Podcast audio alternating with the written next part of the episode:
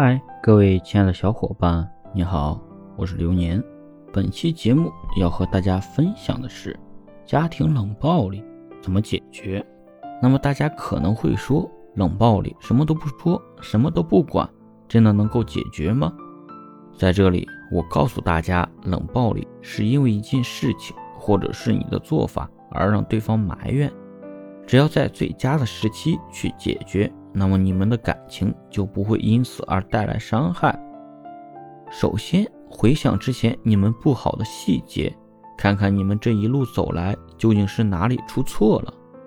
不要想着他对你冷暴力只有他一个人的错，两个人相处都是相互影响的。改变一个人是很困难的，这种情况下只有先改变他所处的环境。你需要的和家里其他成员达成一致，当然他也有自己的原因，需要你作为女朋友去理解他。比如他对你是不是有什么心结，行为上你是不是做了什么让他伤心的举动？只有你找到了这些，才好对症下药。其次，主动联系他，在恋爱中总要有一个人是主动的。不然，这段感情是无法维持下去的。在遇到一个总是用冷暴力来解决问题的人时，最好的办法就是你主动联系。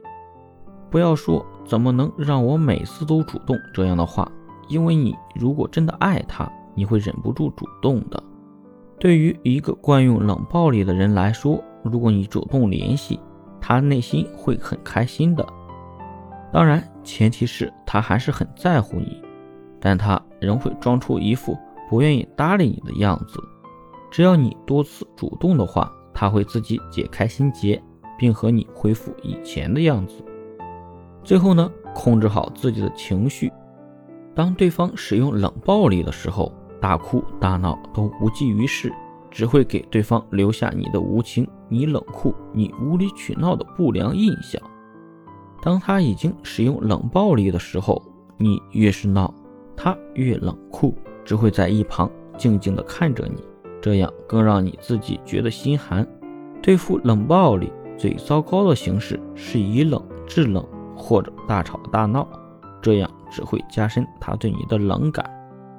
控制好自己的情绪，让他知道他的冷暴力对你来说根本无关紧要，才能真正破解他的冷暴力。